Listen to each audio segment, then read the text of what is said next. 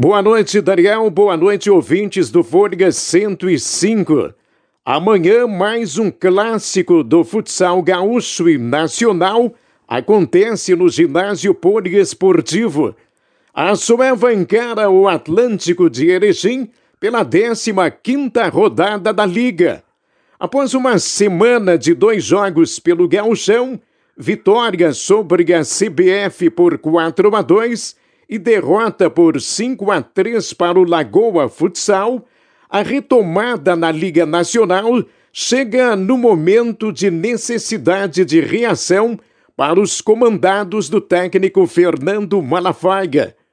Nos dois jogos anteriores na competição nacional, a Sueva não logrou êxito no placar. Perdeu em casa para o Corinthians e fora para o Minas resultados que fizeram a equipe cair das primeiras posições na tabela de classificação. A julgar pelo desempenho recente diante da CBF, o torcedor vai para o ginásio amanhã com a certeza de que outra vez verá uma sueva vibrante, focada e principalmente fazendo valer a sua principal característica, a velocidade para surpreender o adversário. É jogo para público excelente por tudo de bom que a Sueva tem proporcionado na campanha de 2022. Pelo lado rubro-negro, no futebol profissional, está fortalecida a parceria com a CSR Sports com algumas correções feitas no projeto que vigorou no primeiro semestre na divisão de acesso, o pensamento agora é encarar a Copa Federação Gaúcha de Futebol com pretensões de buscar o título da competição que oferta o troféu Tarciso Flecha Negra e uma vaga para a Copa do Brasil em 2023 mesmo sabendo dos recursos que seguem escassos, entendo ser importante manter-se em atividade no segundo semestre, pois, independente de chegar em primeiro lugar ou não na Copinha, vai fortalecer uma base para buscar o acesso no ano que vem.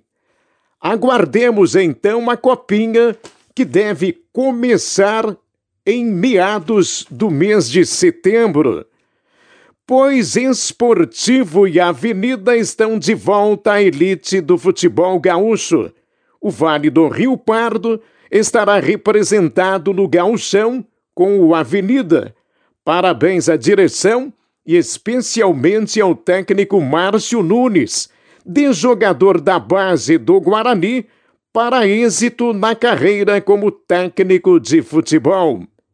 E para concluir, Copa Serrana. Domingo vamos conhecer o campeão em linha Santana, no confronto entre Santo Antônio e a CESP de Grão-Pará. Ao vencer ontem por 3 a 1, a CESP do técnico Ayrton Ferreira deu um passo importante para buscar o título, mas sabe que ainda não tem nada definido considerando o poder do adversário dirigido por Gilmar Mor, que pode levar a decisão para os pênaltis. Muita emoção reservada para o próximo domingo em linha Santana. E era isso, Daniel Reck.